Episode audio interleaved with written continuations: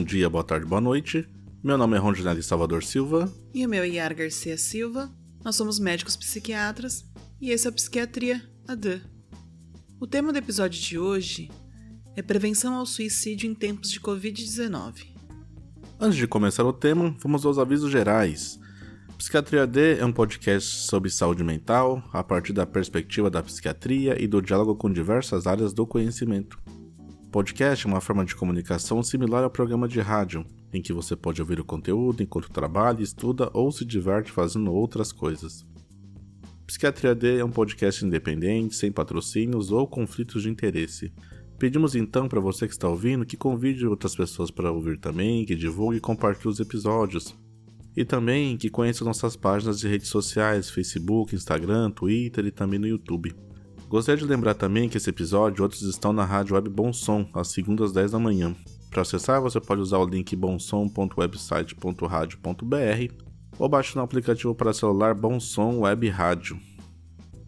Cerca de 800 mil pessoas morrem por suicídio todos os anos. Para cada suicídio, há 20 tentativas a cada ano. A tentativa prévia é o fator de risco mais importante para o suicídio da população em geral. E o suicídio é a segunda principal causa de morte entre jovens com idade entre 15 e 29 anos.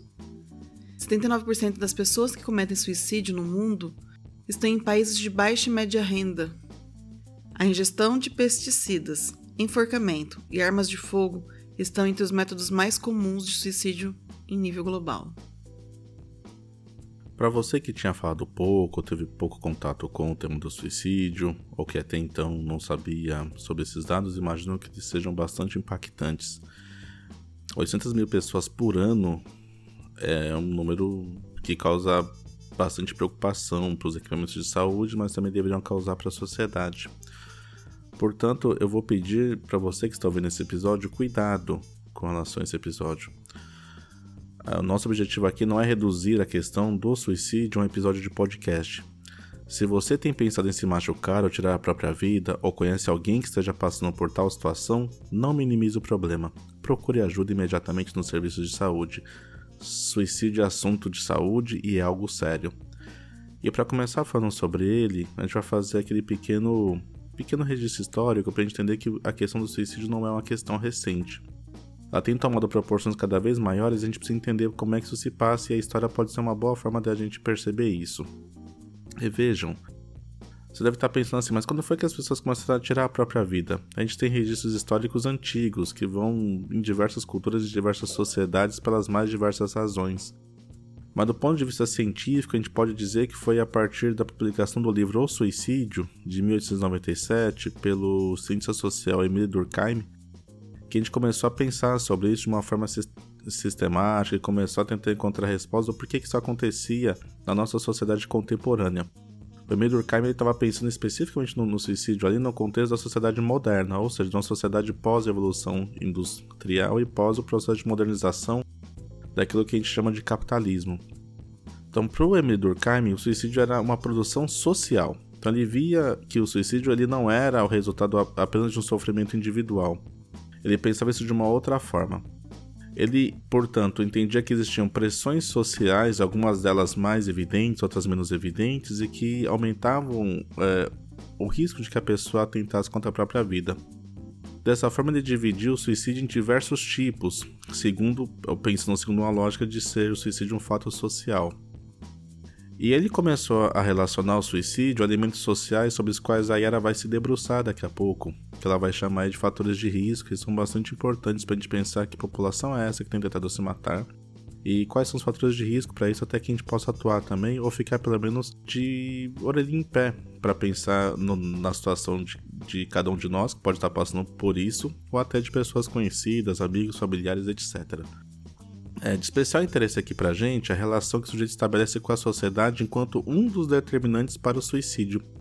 Eu vou reforçar isso aqui, a Yara também, eu quero que você fique bastante atento também a isso, que o suicídio ele é, um, ele é uma ação de causa multifatorial. Existem diversos fatores subjacentes. E a gente vai tentar decifrar alguns desses fatores, agora eu vou tentar entender como é que isso se dá em termos da relação com a sociedade. Já que a gente tem percebido que desde a segunda metade do século XX há uma elevação da taxa de suicídio ao longo do mundo, especialmente a partir dos anos 80, veja você. A gente não sabe aí se essa elevação a partir dos anos 90 tem uma maior relação com a maior atenção sobre o assunto, ou seja, a gente começou a prestar atenção nas pessoas que vinham se matando e começou a tentar entender por que isso se passava, se as nossas ferramentas de busca, as nossas ferramentas de contabilização, se os nossos dados ficarão mais confiáveis, ou se foi uma simples elevação da taxa. A gente imagina que seja uma somatória desses, desses três elementos que estejam junto disso. O que a gente tem percebido é que as mudanças sociais que estão associadas ao que a gente chama de mundo contemporâneo, elas têm impactado de forma direta, principalmente as mudanças socioeconômicas. É claro que existe uma percepção subjetiva sobre a existência, que a gente entende que ela decorre né, dessas mudanças socioeconômicas, mas eu vou me focar aqui um pouco nessas mudanças mais do campo material, tá? E aí eu quero que você tenha isso em mente. Eu vou tentar aqui fazer nesse, nesse momento uma, uma associação entre, por exemplo, é, questões socioeconômicas e como é que elas impactaram para a gente ver o quão sensível esse tema é a diversos fatores. Eu vou me focar aqui em três artigos Vou dizer aqui o nome deles em inglês. O primeiro é The Impact of Fiscal Austerity on Suicide. On the Empirics of a Modern Greek Tragedy, publicado aí na revista Social Science de julho de 2014. Assim como também Increased Suicidability, Amid Economic Crisis in Greece, publicado na famosa revista Lancet. Tem falado muito da Lancet agora por conta do Covid-19 também. Foi publicado em outubro de 2011. Assim como o terceiro artigo também, o The Impact of Economic Austerity and Prosperity Evidence on Suicide in Greece, a 30 Years Interrupted Time Series Analysis, publicado na BMG Open, em janeiro de 2015. Esses três artigos tratam de um fenômeno que é bastante que é, de, que é de interesse especial para a gente no momento como o da Covid-19. Esses três artigos tratam de um processo de uma tentativa de resolução da crise econômica grega ali no final dos anos 90 começo dos anos 2000. E esses três artigos se focam especificamente em entender como é que essas mudanças econômicas geraram um aumento da taxa de suicídios, ou pelo menos da tentativa de suicídio. O terceiro artigo especificamente ele vai tratar de uma é, publicado em 2015, de uma análise de 30 anos, então foram três décadas de análise sobre esses dados. O que, que foi o caso da Grécia, para a gente entender aqui? A Grécia é um país que fica ali ao sul da, da Europa, ela passou por uma grave crise econômica que foi se acirrando, principalmente aí no começo dos anos 2000 gerou um monte de tensões sociais. Os mais velhos, principalmente, vão lembrar das notícias de jornal. Os mais jovens devem encontrar já em livros de história, né, informações diversas por aí. E essa crise grega ela veio acompanhada de uma quebradeira generalizada e de uma falta de empregos para a sociedade.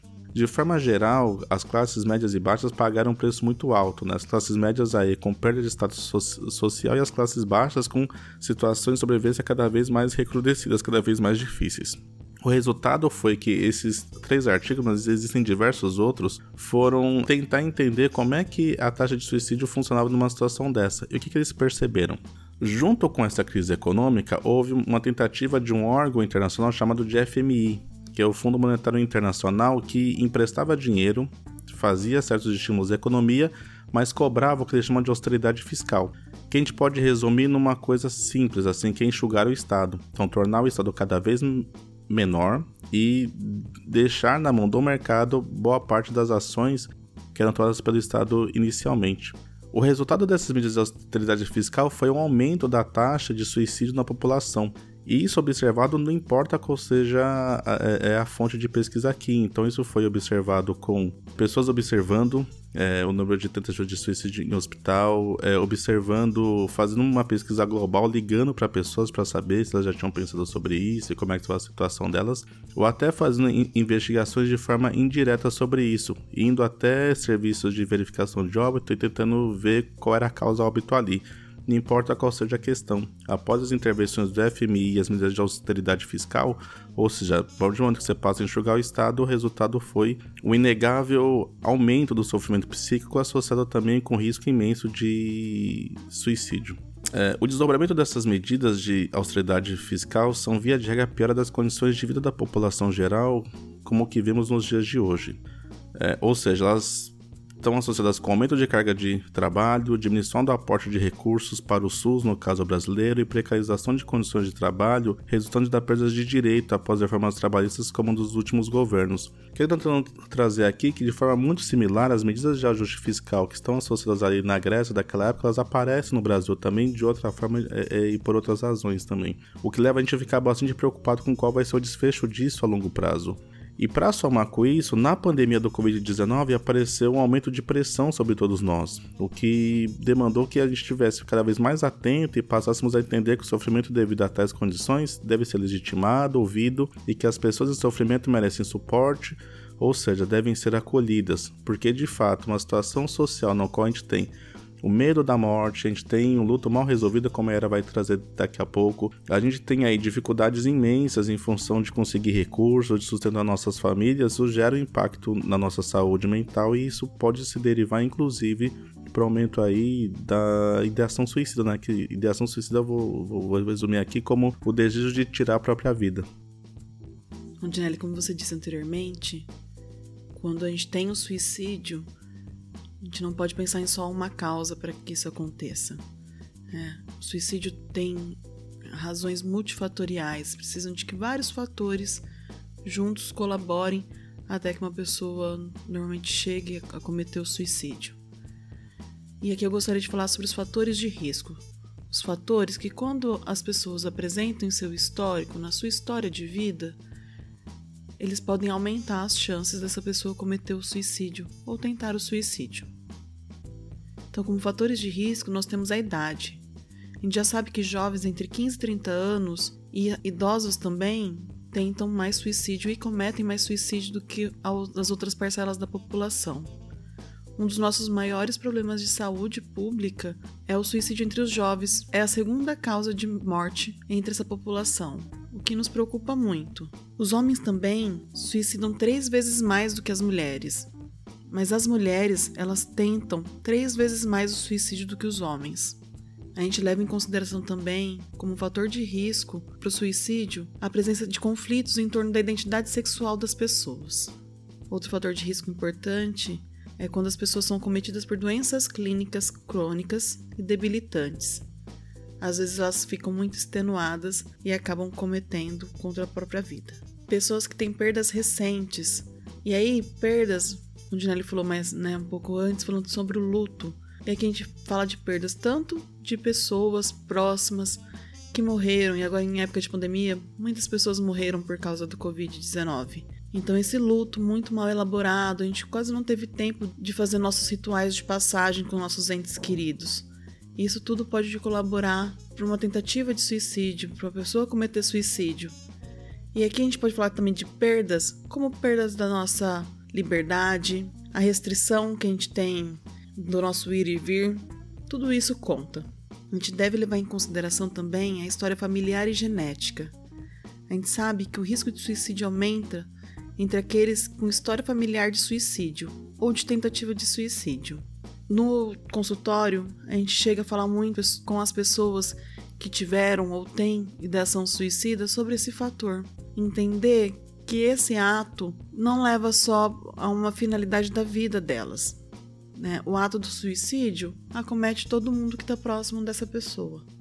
O risco de suicídio ele aumenta entre as pessoas que são casadas com alguém que se suicidou, ou que foram casadas com alguém que se suicidou.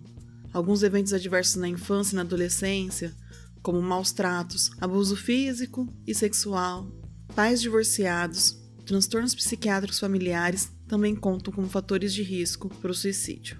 Entre adolescentes, o suicídio de figuras conhecidas ou de pessoas próximas aumenta muito a chance deles cometerem o ato também.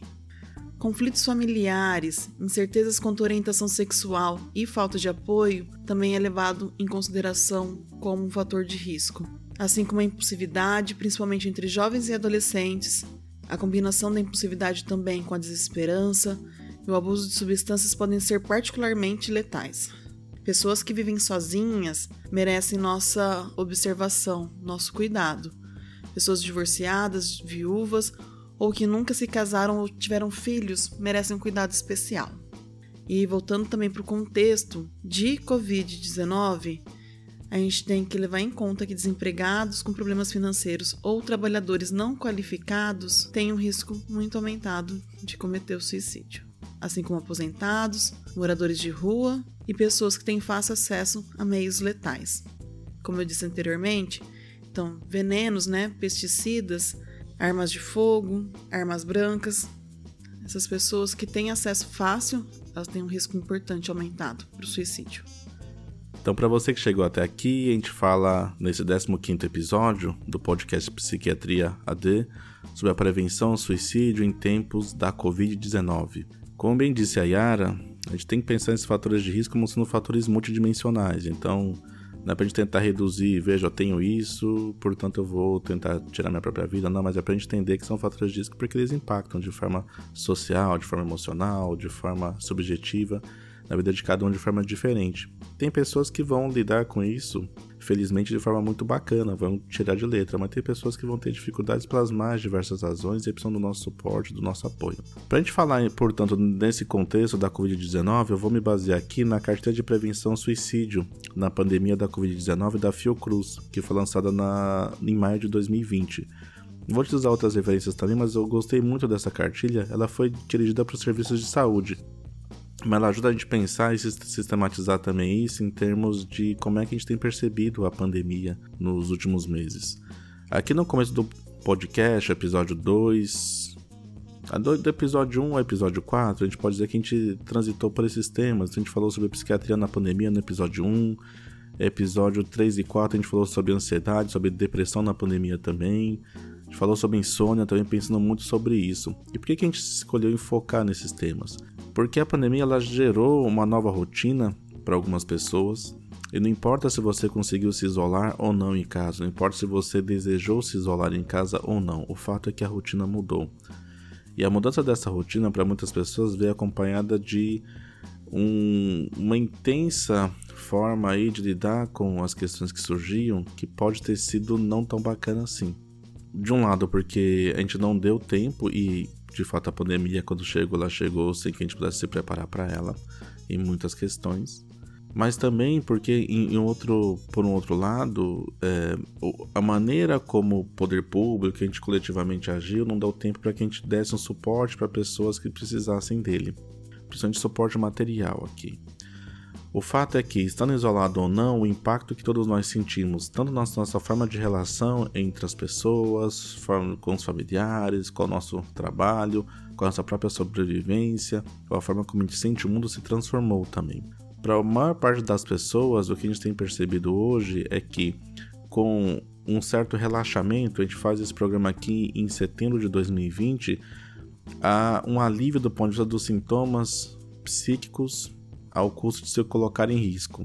Mas nem todas as pessoas têm tido esse alívio ou têm conseguido diminuir as tensões que foram causadas, pelas mais diversas razões.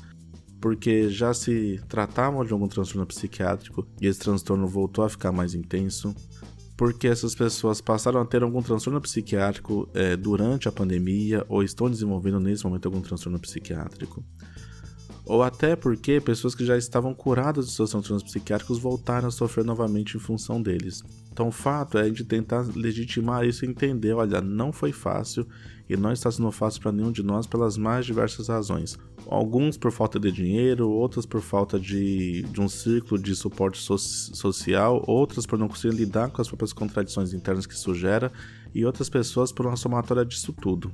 Resultado disso é que há fortes indícios materiais e teóricos que nos fazem pensar numa quarta onda da Covid-19. Essa onda seria resultado do sofrimento psíquico causado pelo confinamento, perda de status social e econômico, assim como luto, entre outros. Todos os fatores de risco para suicídio, como disse a Yara anteriormente. Aí você deve estar pensando, mas a gente já tem dados, né? Você que está ouvindo a gente, você já tem dados para falar sobre isso? Você já tem estatísticas sobre isso? O fato é que a gente não tem ainda. Tudo que envolve a Covid ainda está em curso, então tem muita coisa que a gente está descobrindo ainda. Mas ao conversar com os colegas de profissão, a gente já tem a impressão de que é um aumento na demanda de cuidado. Mas até o momento não temos dados suficientes para ter certeza disso. Portanto, a gente vai tentar aqui pensar é, em grupos que merecem atenções específicas para além disso do que a Yara tem dito.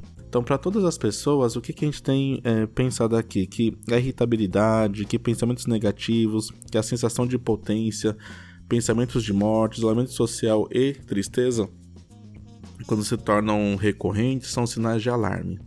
Ou seja, de que eu preciso procurar ajuda ou de que eu vou tentar ajudar essa pessoa que tem passado por isso na busca de ajuda. Principalmente nos serviços de saúde, tá, gente? É, é muito importante reforçar isso. No caso de crianças e adolescentes, ficar bastante atento na busca de material relativo a se machucar. É mais difícil que a gente possa identificar crianças que tentem tirar a própria vida, mas isso acontece também. É um tema, inclusive, dos mais difíceis de se tratar no dia a dia, porque a sociedade tem uma certa resistência a isso, mas acontece em crianças também. É mais comum ou é mais fácil que a gente consiga identificar nos adolescentes esse tipo de comportamento. Por exemplo, é, pessoas que tentam se machucar, que a gente chama na psiquiatria de automutilação esse comportamento. É, pesquisas na internet sobre suicídio, além do uso de drogas, tem que ser algo para acompanhado de perto, para que a gente possa encontrar saídas bacanas para isso. Olha só, tem uma reportagem aqui da Folha de São Paulo, 19 de julho de 2020, no qual eles contam com o apoio de uma agência chamada de Comunicação que Muda, conhecida como CQM, que faz pesquisa em torno da publicação de temas polêmicos nas redes sociais. E essa agência identifica que houve, no comparativo entre os anos de 2017 e 2020, ela está falando né, de maio a junho de 2020 especificamente, que houve um incremento de 6,3% para 23,5% no número de publicações relacionados a relatos e depoimentos sobre o tema suicídio. E junto disso veio acompanhado também de uma boa notícia, que segundo esse mesmo comparativo, é, houve também um incremento no número de publicações positivas, de 28,8% para 63,5% do total de publicações sobre o assunto, ou seja, do total daquilo que se publica em rede social sobre o assunto suicídio, você teve um aumento aí e esse não passou a ser de 63,5% de publicações positivas. Agora, o fato é que a gente não pode contar com a rede social como uma forma de suporte isoladamente. A gente precisa ajudar as crianças e adolescentes a lidarem com isso, e aí é o diálogo, conversa e auxílio no suporte para essas, essas pessoas também, tá bom? É, no caso de idosos, a gente tem sempre que lembrar que a perda de memória, a dificuldade de manter a rotina diária são fatores que a gente deve ficar bastante atento. E lembrar o seguinte: nos idosos, por vezes, o aumento das queixas físicas, principalmente das doenças crônicas, ou seja, a pessoa passa a se queixar com maior frequência de alguma dor, de algum mal-estar, de alguma coisa, de uma doença que ela já tinha, e gente tem tendência a minimizar, dizendo: olha só, mas ele se queixa tanto, ela se queixa tanto, a gente tem que ficar bastante atento a isso. De um lado, procurando um suporte adequado para essa pessoa, procurando um suporte de saúde adequado para entender que dores, que sofrimento, que mal-estar é esse, mas também é, questionando o serviço de saúde, perguntando se não deveria ficar atento se esse mal-estar não é uma forma de comunicar alguma insatisfação com relação à vida. Que a pessoa, ao invés de conseguir dizer, essa pessoa tem afirmado de outras formas isso. É, Rondinelli, a gente chegou até aqui é importante orientar que nem tudo são fatores de risco, nem tudo é impossível de se mudar em relação ao suicídio. Nós temos também uma série de fatores protetores que podem evitar que as pessoas tentem ou cometam suicídio. Esses fatores, eu gostaria muito de frisar que um dos fatores protetivos é o apoio social e familiar e pedir um pouco mais de atenção ao apoio social. A gente vive atualmente em comunidades que se apoiam muito pouco socialmente. E agora, principalmente no período de pandemia, que a gente fica mais isolado, que a gente fica mais em casa, parece que o problema do outro está dentro da casa dele e eu não me meto nisso. E não é bem assim. A gente tinha como uma importante rede de apoio escola, cursos, a rede de trabalho, rede de amigos que a gente entrava em contato, e a pandemia não permite mais que a gente tenha todas essas redes. Então, talvez seja importante você se colocar como uma ajuda do seu vizinho, alguém de sua vila, ajuda para alguém do seu bairro. É importante que a gente construa uma rede, quanto maior e mais forte estiver essa rede, mais proteção a gente pode oferecer às outras pessoas. Outros fatores protetivos é a gestação e paternidade. Pessoas que estão em construção de uma família tendem a cometer menos suicídio do que as pessoas que são mais isoladas, sozinhas, que nunca foram casadas ou que são separadas, viúvas, nunca tiveram filhos. A religiosidade é um fator protetivo importante, independente da afiliação religiosa. Então, Você participar de qualquer religião é bem-vindo como proteção. A gente também ter um estilo de vida saudável é bom para tudo nessa vida. Então, ter os bons hábitos alimentares, de preferência não fazer uso de drogas, nem de álcool, cigarro, ter uma atividade física frequente na semana, no nosso dia a dia, é de fundamental importância para manter a gente saudável. E a integração social, como disse antes, como por exemplo, nossos grupos de trabalho, nossos grupos de amigos, os amigos da escola, os professores da escola, para nossos filhos, tudo isso constitui uma rede importante social. Então é isso, Yara. A gente está se encaminhando para o nosso fim aqui. Vamos fazer aquele velho bom resumo de todo episódio. Então a gente começou falando aqui sobre a relação entre a sociedade, o aumento das taxas de suicídio, pensando aqui especificamente em como é que os fatores socioeconômicos impactam negativamente sobre a percepção e as formas como as pessoas lidam com as suas subjetividades, se esses fatores são colocados acima do bem-estar da sociedade. Gente falou aqui sobre riscos globais, uh, sobre os fatores de riscos globais que aumentam o risco de suicídio, se tratando especificamente sobre fatores mais sociais, alguns psíquicos e alguns relacionais também com o ambiente gente falou também de temas de atenção na pandemia da Covid-19, tratando especificamente aí do resultado do impacto tanto imediato quanto o resultado a longo prazo da pandemia em termos de isolamento, de perda de status social, dentre outros. E foi mostrando a importância de fatores protetivos, ou seja, na medida em que você se sinta confortável, que você precise deles e que seja um projeto de vida, que você entenda que eles possam ser incluídos, sim, se não for o caso, não é que você seja obrigado a fazê-lo também, mas é importante tentar encontrar também outros caminhos. E aí, como a gente sempre diz, a importância do serviço de saúde estar amparado, preparado para receber e poder cuidar de você ou das pessoas que você tem percebido nessa situação também. Para você que nos ouviu até aqui, curta o podcast Psiquiatria D e nos siga nas redes sociais: Facebook, Instagram, Twitter. Você pode ouvir o Psiquiatria D nos principais agregadores como Spotify, Google Podcasts, Apple Podcasts e até mesmo no YouTube. Compartilhe esse conteúdo com amigos, ele pode ajudá-los a entender melhor a psiquiatria no cotidiano. Então é isso, pessoal. Até a próxima. Até a próxima.